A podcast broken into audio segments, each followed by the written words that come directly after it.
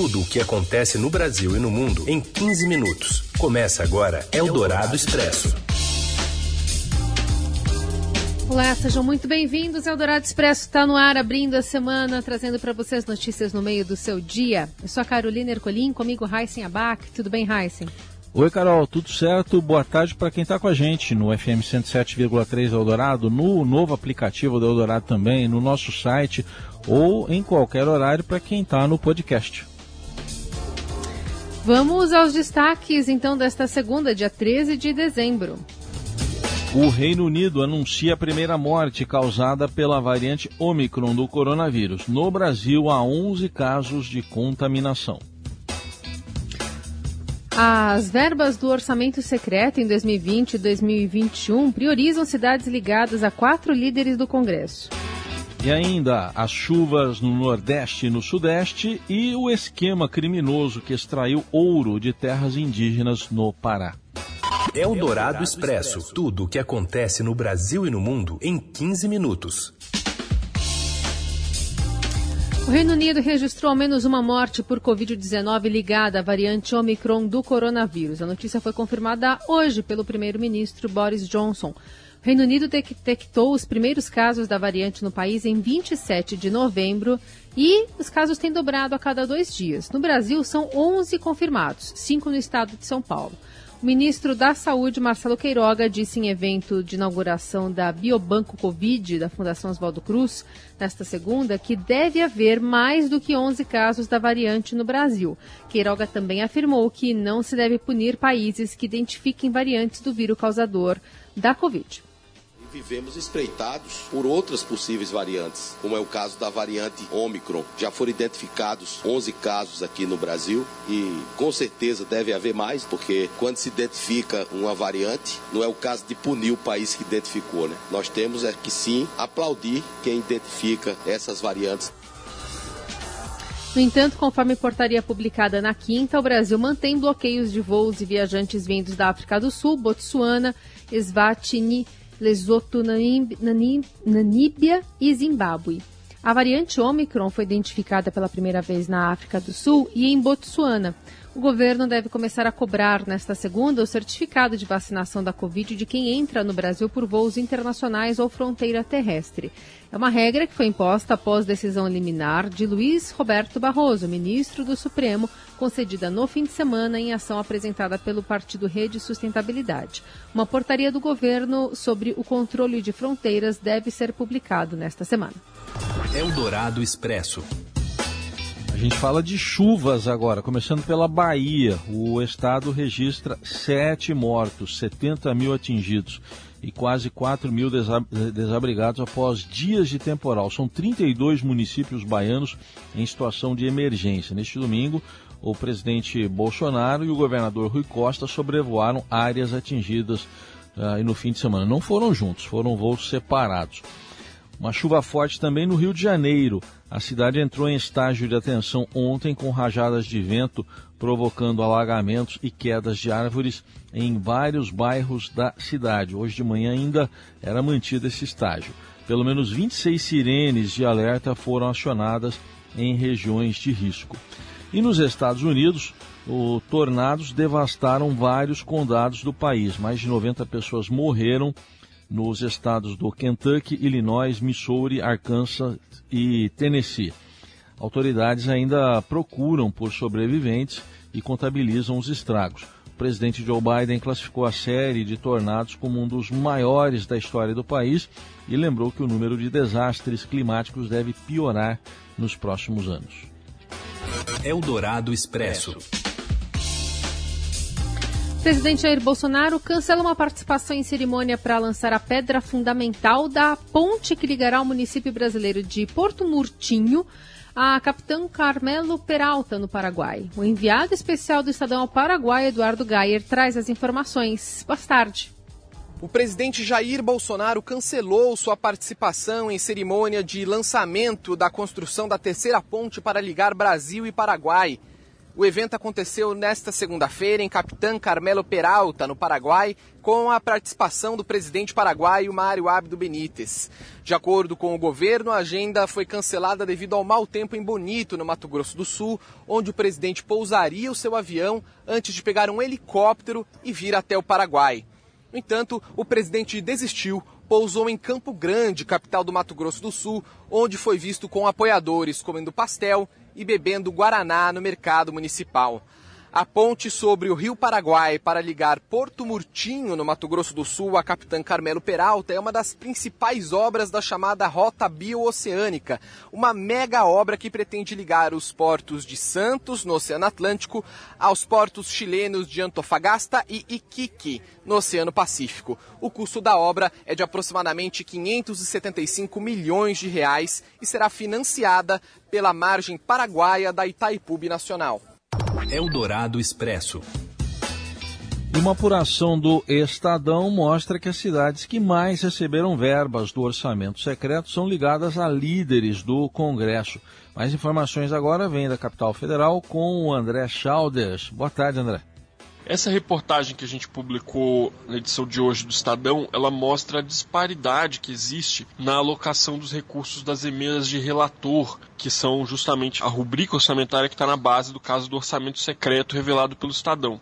Então a gente tem uma elite de cidades recebendo muito dinheiro e municípios vizinhos, às vezes fronteiriços, que ficam à míngua. Então, essas quatro cidades que mais receberam dinheiro das emendas de relator sem ser as capitais do estado, elas receberam juntas 731 milhões de reais é mais, Carol, do que os 2.400 municípios da base da pirâmide que receberam menos. Então a gente tem no país inteiro casos dessa forma. A gente tem, por exemplo, a cidade de Tauá, no Ceará, que recebeu uma quantidade muito expressiva de recursos, mais de 100 milhões de reais, ao lado de municípios que receberam pouco ou quase nada, como a cidade de Mombaça, por exemplo. A gente tem em Minas Gerais a cidade de Pouso Alegre, que recebeu mais de 200 milhões de reais, ao lado de outra cidade importante, a cidade Polo, que é a cidade de Poços de Caldas, que recebeu muito menos. E por que isso acontece? Porque a distribuição dessa verba atende apenas a critérios políticos, né? uma elite de parlamentares que define o destino da verba conforme as suas conveniências. Eldorado Expresso. Organização criminosa envolvendo empresas, cooperativas, funcionários fantasmas e até barbearia no interior paulista extraiu toneladas de ouro em terra indígena no sul do Pará para exportação ilegal para a Europa. Os detalhes de Brasília com André Borges. A gente trouxe no Estadão uma reportagem que mostra realmente assim o modo de operar do crime na extração, desde a extração até a forma que é usada para lavagem de dinheiro envolvendo o comércio de ouro e também a exportação. Boa parte desse metal precioso ele era enviado para a Itália, na Europa. Foram 12 prisões realizadas, diversas empresas que tiveram também as suas contas bloqueadas. Uma barbearia em Limeira, no interior de São Paulo. Essa barbearia fazia muito mais do que cortar cabelo, fazer manicure ali, serviços de manicure para a população local. Isso acontecia no andar do térreo dessa barbearia. No andar de cima era negociado a compra e venda de ouro o tempo inteiro e tudo de forma ilegal, segundo as investigações da Polícia Federal. Em 11 meses, só esta barbearia realizou 12 milhões de reais de transações com comércio ilegal de ouro. Parte dessas transações envolvia uma família, um pai, um filho de italianos que estão no Brasil há muito tempo e que faziam negociação direta. Muitas vezes adiantavam valores para garimpeiros que estavam lá entrando da terra indígena para financiar compra de escavadeira. É mais um desdobramento. A gente está vendo aí os garimpeiros que estão lá na ponta, como a gente viu no Rio Madeira, questionando se tem direito de atuar ou não, de fazer a mineração do ouro ou não. A gente vê que eles são uma pontinha só. Tem muita gente por trás, uma estrutura criminosa grande por trás e mexendo com valores altíssimos e tudo completamente de forma ilegal. Eldorado Expresso. Hoje de manhã. Ah, deixa eu tocar então mais um pouco. Carlos Amaral quer mais música. Hoje de manhã, amanhã aqui no Brasil, Correu o sorteio da Champions League, dos confrontos das oitavas de final. Vamos saber tudo com o Robson Morelli. Fala, Morelli.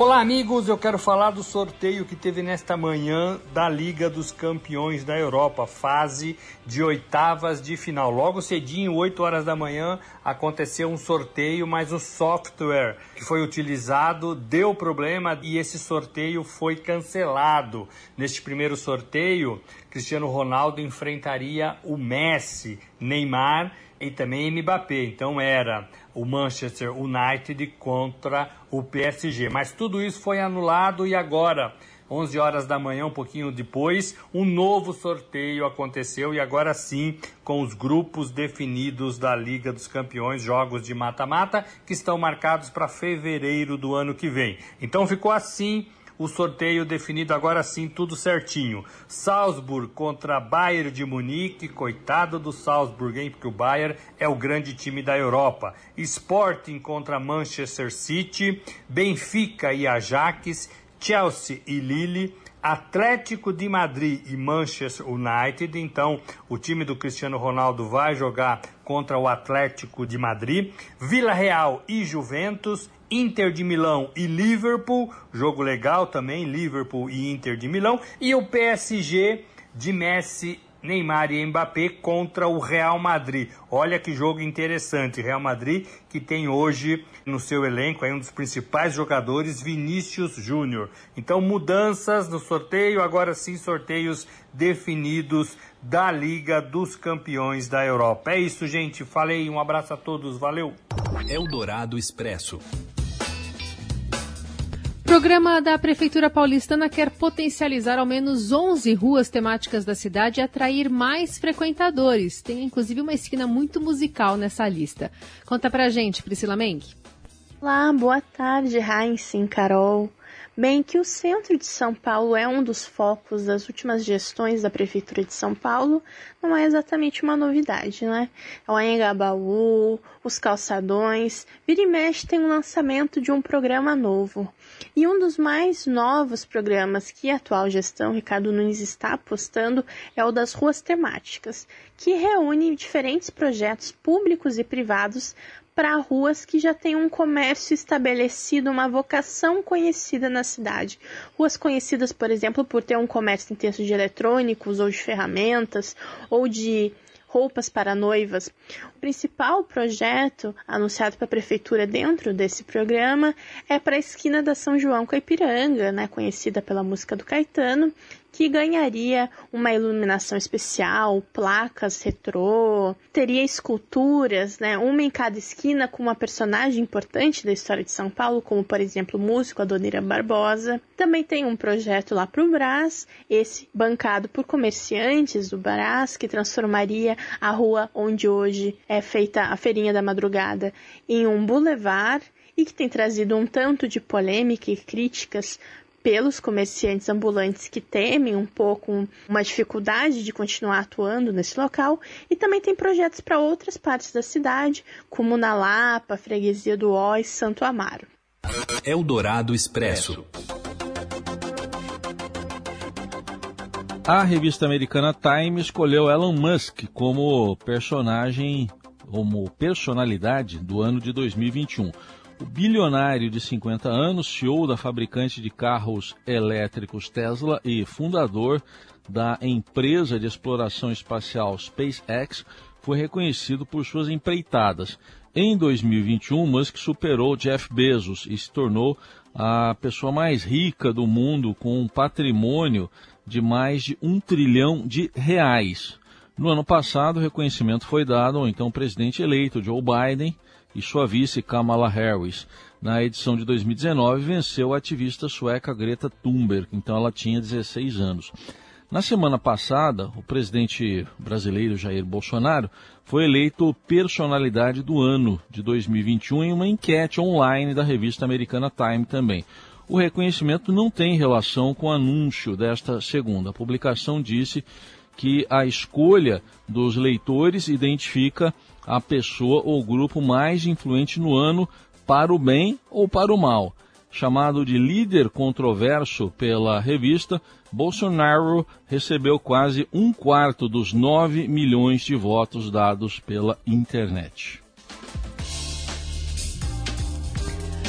E a gente fica por aqui. O Adorado Expresso volta amanhã com mais notícias no meio do seu dia, a hora que você apertar um play aí na sua plataforma de streaming. Valeu, Heisen. Valeu, Carol. Gente, boa semana. Até amanhã. Você ouviu Eldorado Expresso tudo o que acontece no Brasil e no mundo em 15 minutos.